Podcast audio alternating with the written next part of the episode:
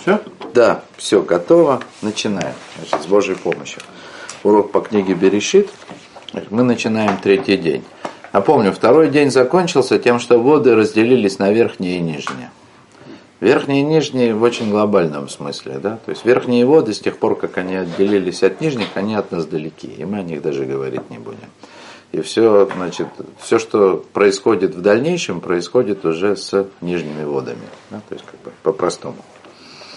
Ваяймер Элаким, и кого амаем метахата шамаем, элемаком и хат, как и сказано. И сказал Элаким, значит, соберутся воды, которые под небесами, то есть нижние воды, да?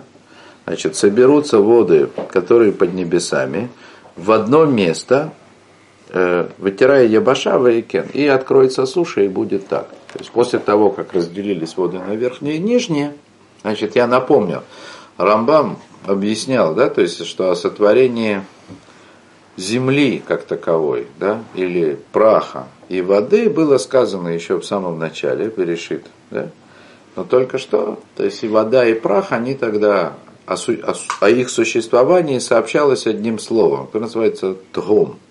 Тгом это смесь земли и воды. То ли это дно морское, то ли это что-то вроде болота, то ли это сегодня тгомом тоже называется как бы водоносный слой.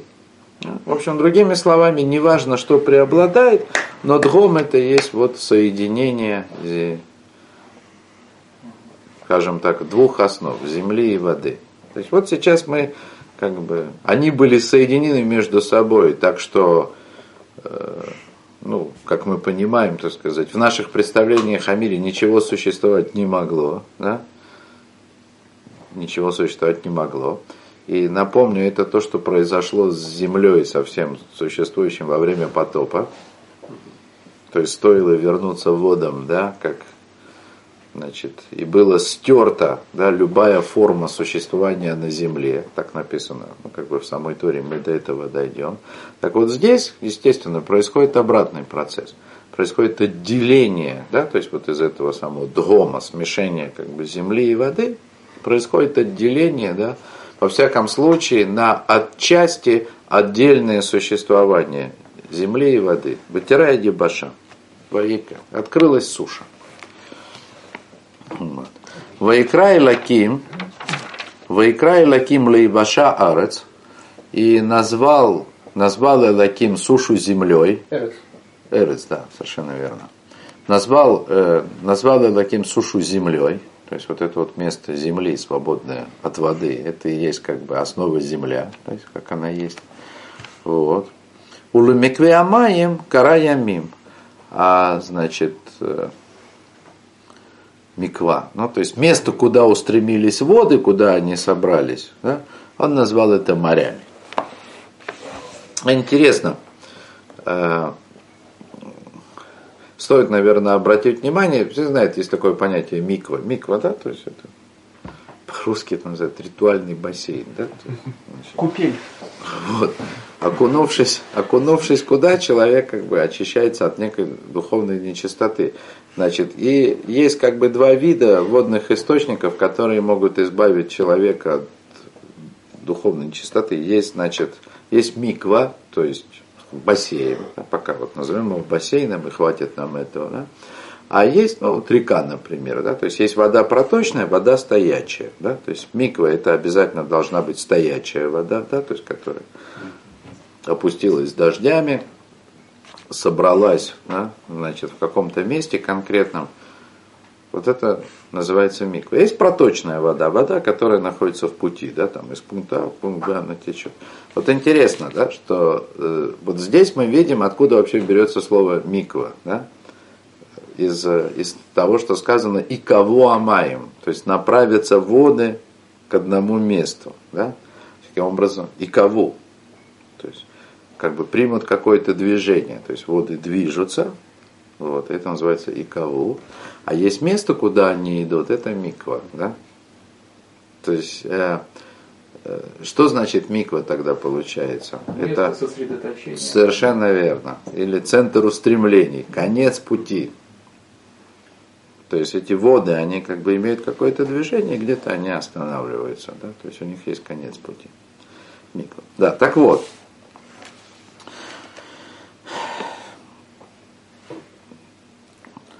Так вот, значит, и назвал Всевышний сушу, назвал ее землей, а э, вот это место, конец пути вот, да, то есть место их устремления, место их сосредоточения, он назвал это морями.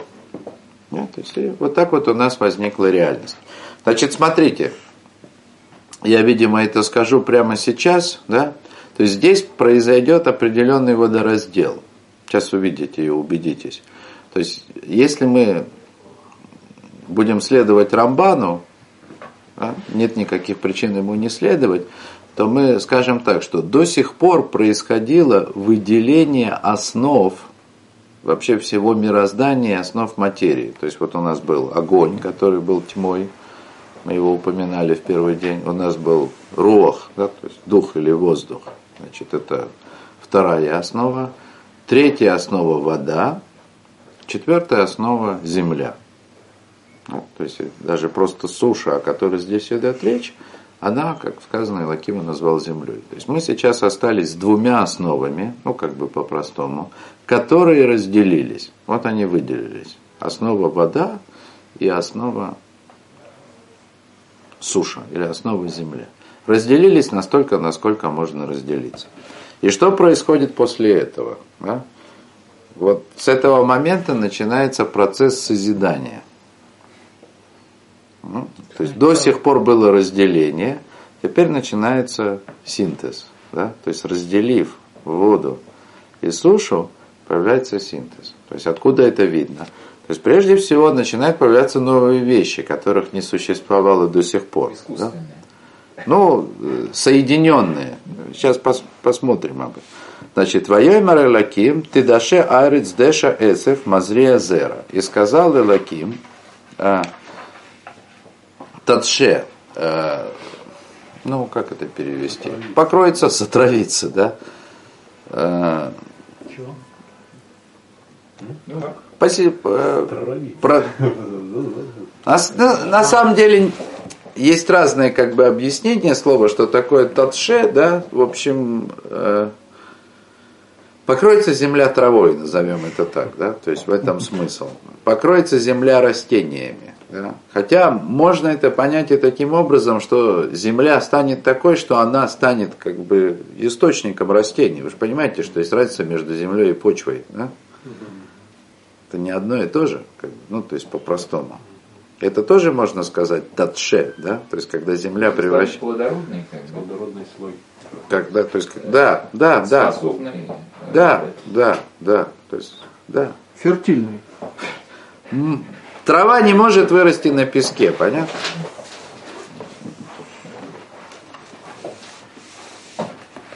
Значит, Таче Арецдеша, то есть как бы прорастет земля травой, назовем это так.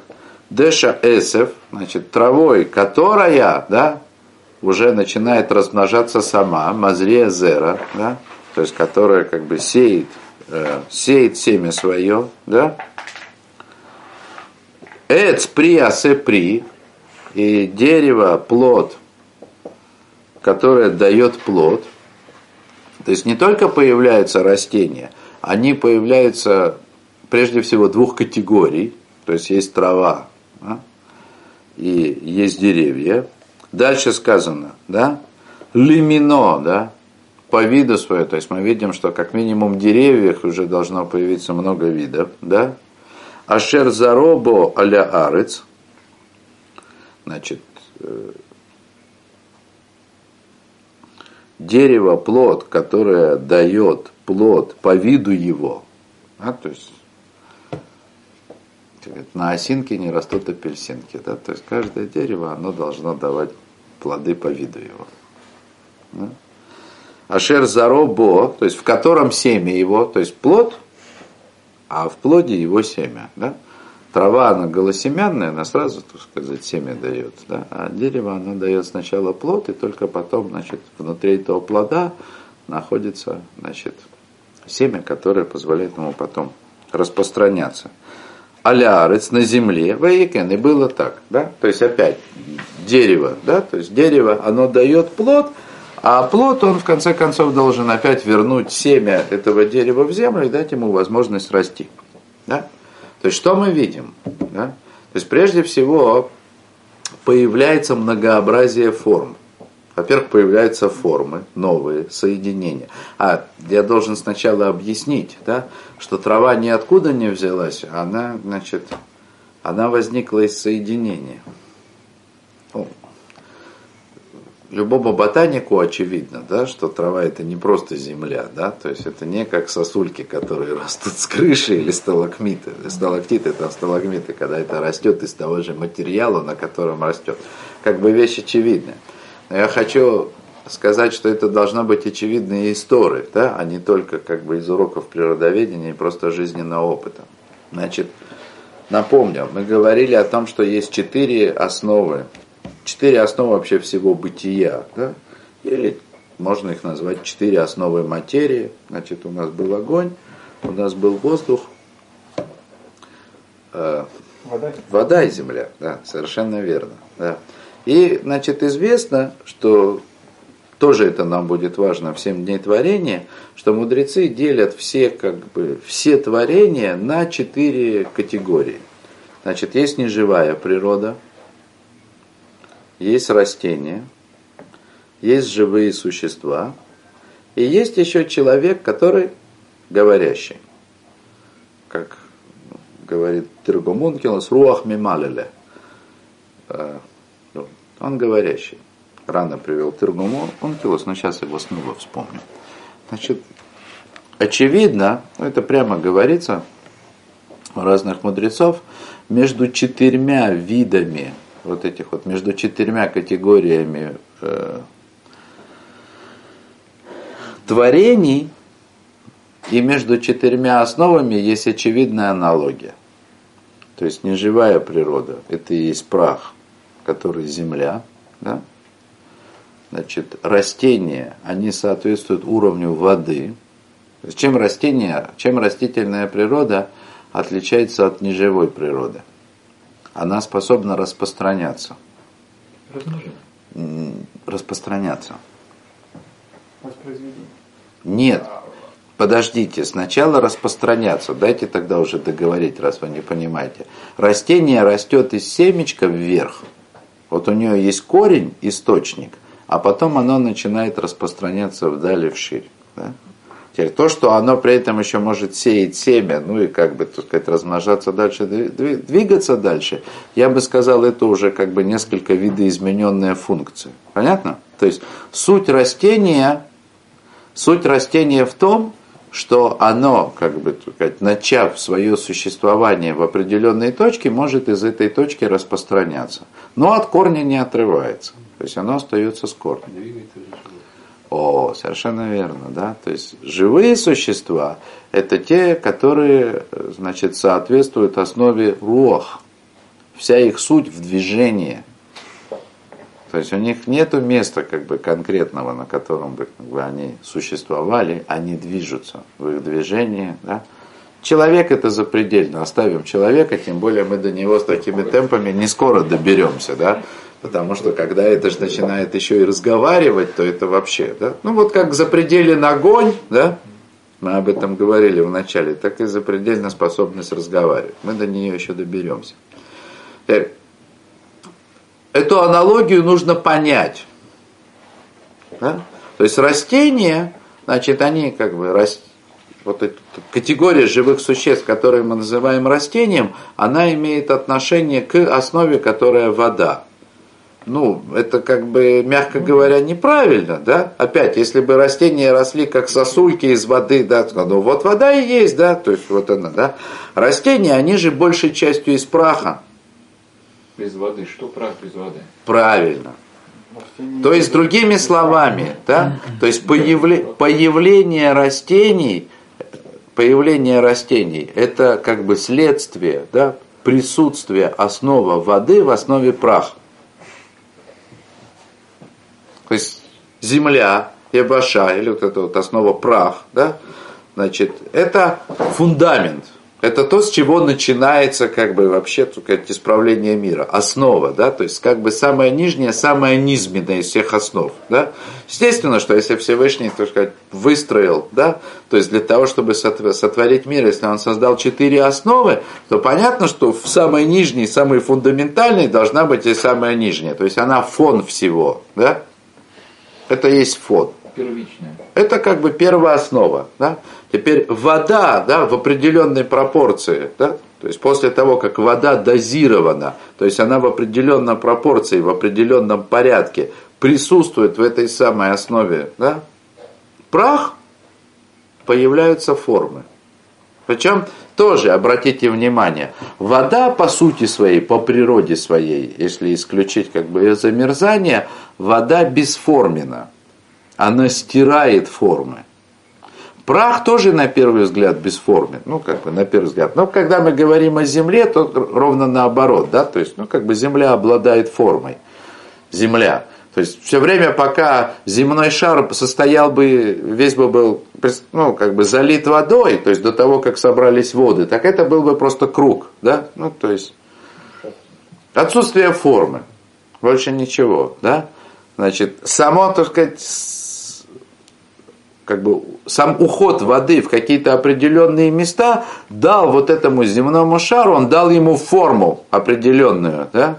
Появились горы, потому что там, ну, есть комментатор Рамбан, да, он там прям так и говорит, причем ссылается на греков, как греки говорят, да? Как произошел этот процесс сбора воды? Земля загорбатилась в одном месте, да, и, значит, углубилась в другом месте. Вот. То есть вот эта теория, там, геосинклинали и так далее, горообразования, она существовала как минимум. Рамбан уже это подсылал это грекам. Да? То есть суть в том, что Земля, да, она начала приобретать какую-то конкретную форму. Понятно? То есть вот это вот освобождение праха, освобождение Земли от воды положило основу, фундамент того, что мы можем говорить о формировании чего-то. Вот это вот начинается формирование, появляются формы. Но понятно, что прах сам по себе, он форму не приобретает. Для того, чтобы в прах приобрел хоть какую-то форму, ему нужно, опять же, ограниченно дозированно присоединить основу, которая называется водой. И вот так вот, как бы, то есть, так можно сказать, на матрице основы прах, благодаря дозированному участию воды, появляется растение – Поэтому как бы растение, оно хоть и тоже, так сказать, возникает из праха, ну как бы в основном из праха этого состоит, тем не менее без существования, без присутствия воды оно не могло бы существовать. Это есть вода как бы в прахе. То есть что я говорю? То есть вот у нас вот здесь вот, да, в середине третьего дня происходит переворот. Заканчивается разделение, то есть каждая основа самой по себе, насколько они должны быть разделены. И как только заканчивается вот разделение всех основ, да, то есть как бы вот их разложили каждую на свое место, начинается процесс соединения, синтеза разных основ. То есть это происходит уже, ну, как бы разумным, упорядоченным путем и появляются формы. Трава, которая еще как бы э, не просто растет, она и, значит, размножает себя. Деревья, это, значит, это что-то еще более особенное, да, то есть недаром, недаром как бы устанавливая благословение на плоды земли, да, то есть мудрецы выделили плод дерева совершенно отдельной вещью.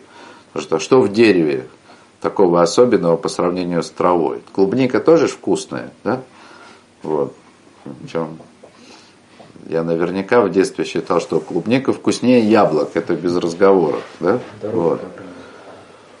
Но есть разница колоссальная, что клубника, она цветет, плодоносит и умирает. А одно, ну она умирает. Однолетнее растение. Какое оно однолетнее? Однолетнее? Но усы приживаются, и с них начинают да, расти. Ну, в общем, тут я вижу не одни ботаники собрались. Есть, есть. На даче вам покажу, как Древесная клубника. Летом, летом, летом. Сейчас не поедем к вам на дачу, потому что клубнику нам Ну, не она там есть, просто мы. Вот. Вот. А дерево, я все-таки вернусь, а дерево, оно однажды посаженное, оно дает плоды много-много лет. Да, вот Рыбаш подтвердит, он мне рассказывал. Да? Однажды удачно посаженное дерево может служить источником пропитания для многих поколений. Это мы находим подобные истории в Талмуде где-то, то есть это вот дерево. Да?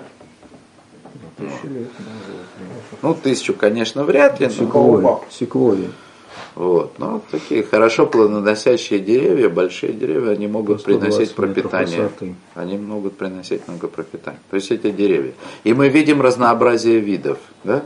То есть вот это вот разделение основ, а потом сочетание их в определенных пропорциях дает разнообразие видов. Даже пока еще только в рамках одной категории. Да?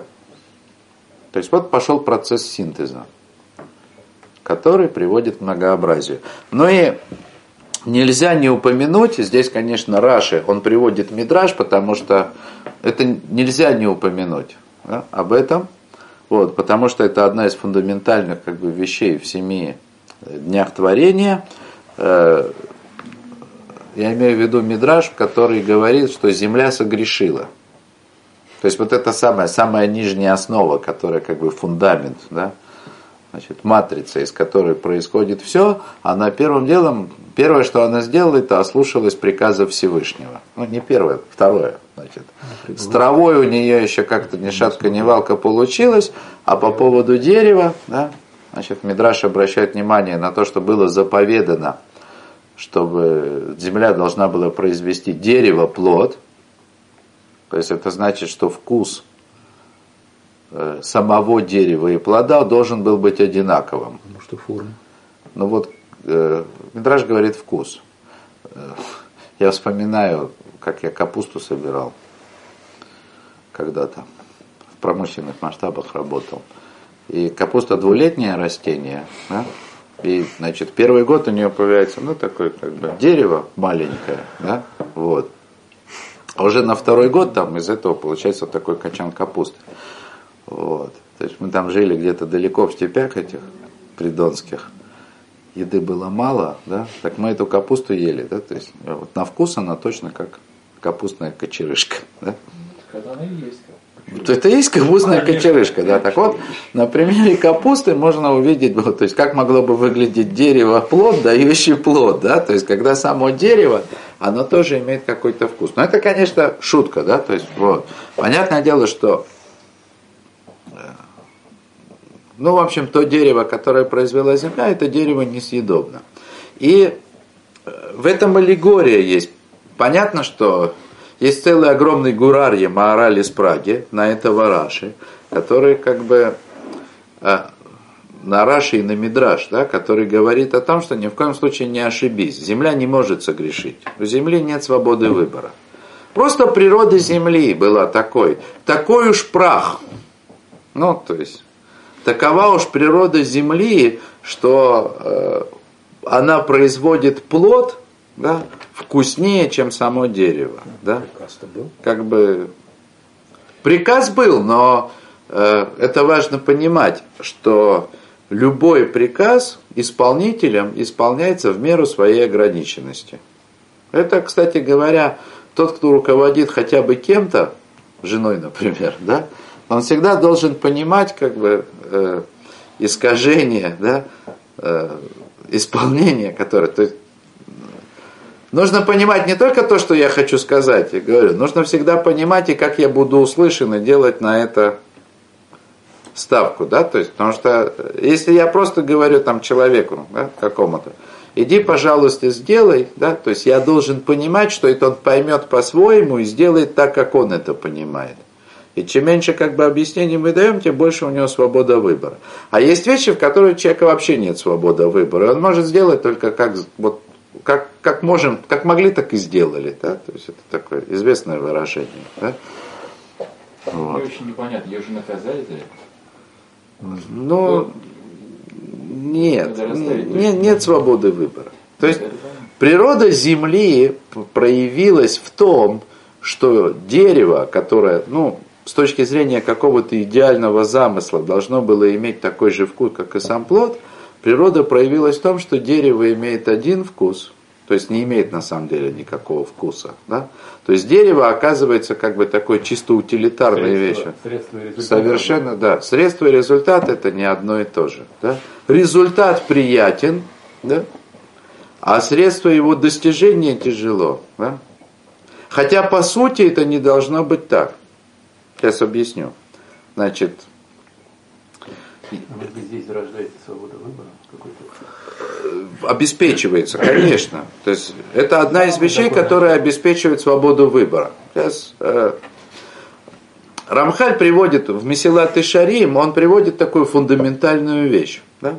что в принципе есть такое в природе человека, когда человек стремится совершает то, что ему необходимо для получения как бы, того, что ему нужно, того что, то, что он хочет, то для него сам процесс старания, приложения к этому, он уже становится как бы все равно, что награда. Да? То есть вот как пример э, про Якова, который 7 лет работал за Рахель, и было, в общем, пролетело это ему как 7 дней, да?